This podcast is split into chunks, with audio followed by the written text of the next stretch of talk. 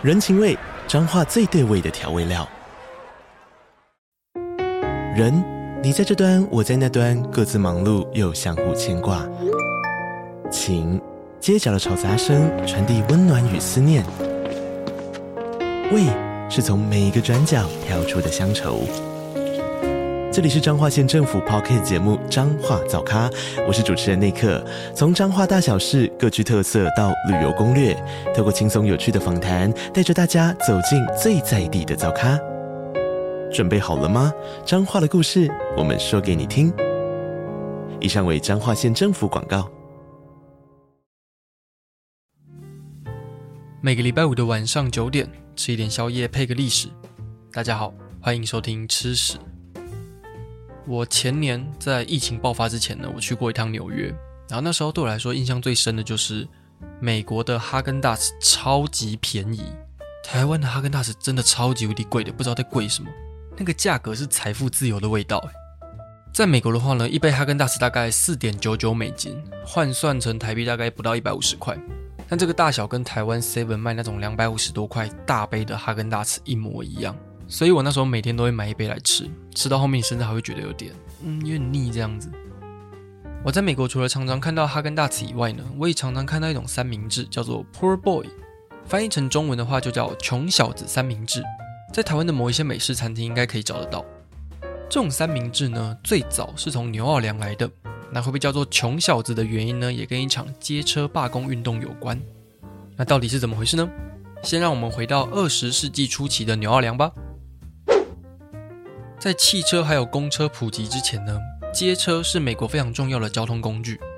街车在台湾比较少见，它有一点像是盖在街道上的捷运。我们现在大部分的捷运都是地下化或是高架化嘛，但街车的话呢，它跟汽车还有公车是在同一个平面行驶的。比较类似的概念大概就是高雄的轻轨，有兴趣的话可以查一下。那美国最早的街车呢，主要是用马去拉动或是电瓶去推动。可是这个效率非常低，而且很贵。那到了一八七三年的时候，有一个科学家叫做安德鲁·哈勒迪呢，他就发明了一种新的带动街车的方法。安德鲁原本是研究钢丝缆绳的，他曾经帮一个矿场呢设计内部的矿车运输系统。那那个时候他就是用钢丝缆绳这种材料去设计的。据说有一次他到旧金山的时候，他看到一个司机为了要把街车开到山坡上面。他就拼命的拿鞭子去抽打那些拉街车的马，结果那些马因为太累，体力透支，就直接倒在地上，车厢就开始滑动倒退路，结果有一些乘客也因为这一件事情而受伤。但这一场意外呢，就让安德鲁开始思考要怎么改善旧金山的街车系统。他最后呢，就利用他原本擅长的钢丝缆绳，发明了一套新的系统，这个系统叫做缆绳电车系统。这个系统呢，会在地下挖很多沟槽，然后把缆绳埋在那些沟槽里面。在缆绳的其中一端呢，有一个很大的引擎要去带动这整条缆绳，所以缆绳就会形成一个回圈，不断的运作。这时候只要把车厢放在缆绳上面呢，就可以透过缆绳前后移动，就有点像是平面电扶梯的概念。司机也可以透过车厢上面的刹车系统呢，自由的控制车厢的移动，这样就可以让大家方便上下车。这套系统呢，一直到现在的旧金山都还在使用，当然有更新过了，不会是一八七三年的样子。我高中去旧金山的时候呢，有坐过这种街车，它坐起来还蛮特别的。车子要来的时候，它会敲铃，就会叮叮叮叮叮叮，所以你在远方呢就可以听到声音。那停下来之后呢，你就可以跳上去。可是这种街车它不像公车，都会有一个专属的上下车的门。这种街车的车厢呢是半开放式的，就是没有门的概念啦。所以很多人上车之后呢，身体其实有一半是露在车厢外面的，那就是用一只手抓住车子上面的栏杆。那下车的时候呢，你就可以很帅气的直接跳下去，还蛮有趣的。那这种缆绳形式的街车第一次在旧金山出现之后呢，美国的其他城市也开始使用这一套系统。到了一八九零年代，发电的技术变得越来越成熟之后，街车呢就开始改用电力当做主要的动力来源。纽奥良的第一条街车最早是在一八三五年的时候启用的。这一条街车路线叫做圣查尔斯线，主要是连接市中心到郊区之间这一段距离。那一开始呢是用马去拉动这一些车厢，是到了一八九三年之后呢才开始用电力去取代马。到了二十世纪初期之后，纽奥良这座城市的规模变得越来越大，人口越来越多，大家对于街车的需求呢也变得越来越高。那时候有很多商人想要从这一块市场赚一点钱，那就会成立运输公司来开辟自己的交通路线。不只有运输公司想要赚钱，就连银行家或者是华尔街的投资人呢，都想要透过牛二良这一套公共运输系统来赚一大笔钱。可是大家那时候就只想要赚钱，所以很少人在在乎司机们还有工人们的权利。这些在底层工作的劳工呢，就常常被剥削。所以在一九零二年的时候呢，就发生过一次罢工运动。纽奥良的市政府为了要解决各家运输公司经营不善的问题，所以就把公共运输的专属营业权呢，交给了纽奥良公共服务公司，让他们来统一管理。到了一九二九年七月一号的时候。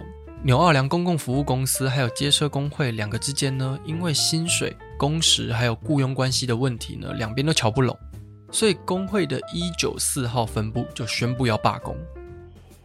工会要求所有的司机在当天下午五点二十分的时候，把所有的车厢停到谷仓里面，而且拒绝驾驶任何的车辆。结果纽奥良公共服务公司呢，就用氪金大法，他们花了更多的钱，从其他城市调一堆司机来开车。纽奥良当地的司机当然就很生气，所以他们就把这些外地来的司机拖下车，把车子给砸烂，还放火把剩下的车厢给烧了。公司也找了警察来镇压这一场暴动，过程中还意外杀死了两个工会成员。纽奥良的其他市民们呢，因为同情这一些辛苦的工人，所以最后也加入工会的行列。原本是一千八百人的罢工运动，到后来呢，变成将近一万人一起对抗纽奥良公共服务公司。发明“穷小子三明治”的马丁兄弟，他们两个原本也是街车工人。他们在一九二二年才离开工会，然后出来自己开咖啡厅。所以当他们看到罢工运动之后呢，就想办法要支持他们的前同事。他们就用咖啡厅剩下的食材做成三明治，让大家抗争到一半很累的时候呢，可以吃一点东西补充体力。那因为这个三明治是专门为那些又穷又辛苦的工人们发明的，所以就被叫做“穷小子三明治”。而且马丁兄弟呢，还写了一封信告诉大家说，只要是你有参加罢工行动的人，去他们的咖啡厅的话呢，他们就会免费请你喝咖啡，还有吃三明治。而且在信的最后一段呢，他们也说他们会全心全意的陪着大家度过这一场罢工运动，直到地狱结冰为止。它的原文是用 Hell freeze 这两个字。但是在地狱结冰之前呢，这场罢工运动就结束了。最后是代表资方的纽奥良公共服务公司获得胜利。因为罢工行动刚好发生在一九二九到一九三零年代，那那个时候的美国也刚好发生经济大萧条，工人们不得已之下就只好回去工作，这样才有钱吃饭。所以这一场罢工运动呢，维持了一年左右就结束了。但是穷小子三明治一直到现在都还看得到。传统的穷小子三明治呢，是用长棍面包，然后里面是包炸牡蛎或者是烤牛肉，搭配一些生菜或美乃滋，全部包在一起做出来的。但如果你现在去纽奥良的话呢，基本上只要看到任何一种用长棍面包做的三明治，都会被叫做穷小子三明治。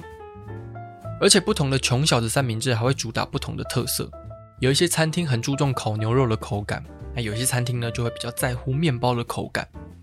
而且这种三明治还会融合其他国家的饮食文化，像是在纽奥良的越南社区里面，他们就会卖越南穷小子三明治，他们是用越南春卷的馅料。像是薄荷、虾子、小黄瓜之类的，然后把这些东西包在常规面包里面卖。在台湾，如果你想试试看这一种三明治的话呢，也可以去美式餐厅找找看，应该都找得到。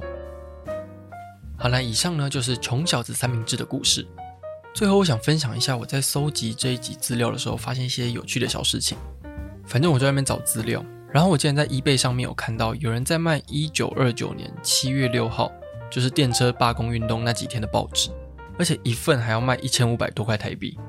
看到这个之后，我就很好奇，我就想来查查看，诶，那这样会不会有铁达尼号撞到冰山那时候的报纸？结果竟然被我找到，而且一份还要卖一万两千多台币。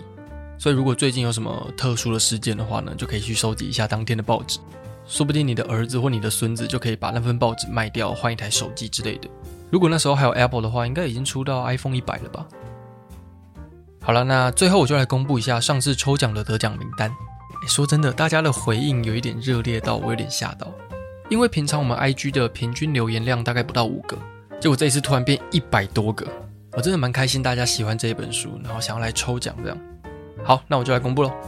这一次我们会抽三位，那他们分别是 Leon Novo、KK Ting Hao 还有 Taken Lin，那就恭喜以上三位朋友。我会把名单还有抽奖的过程呢放在 IG 的贴文，然后私讯你们。那没有抽到的朋友呢，不要担心，还有机会，是真的有机会哦，不是安慰奖那种，还有机会的那一种。我们现在也有跟其他出版社来接洽，所以之后也会有抽书的活动。那如果大家对于我们推荐的书很感兴趣的话呢，我们也会试试看跟出版社多争取一些优惠或是抽奖的数量。因为我跟戴戴都很喜欢看书，所以如果有更多人愿意看书的话，我们也觉得这是一件很赞的事情。所以如果真的喜欢，而且真的想要的话呢，就欢迎跟我们说。那我们就下礼拜见喽，拜了。